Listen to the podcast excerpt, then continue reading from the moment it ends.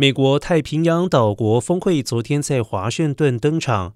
来自十二个太平洋岛国的领导人参加了这为期两天的峰会。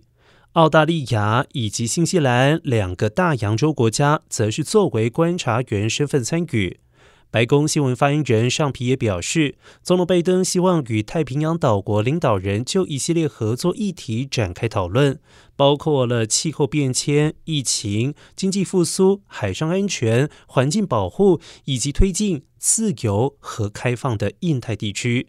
预计总统拜登将在星期四发表讲话，当晚白宫还会设宴招待与会的太平洋岛国领导人。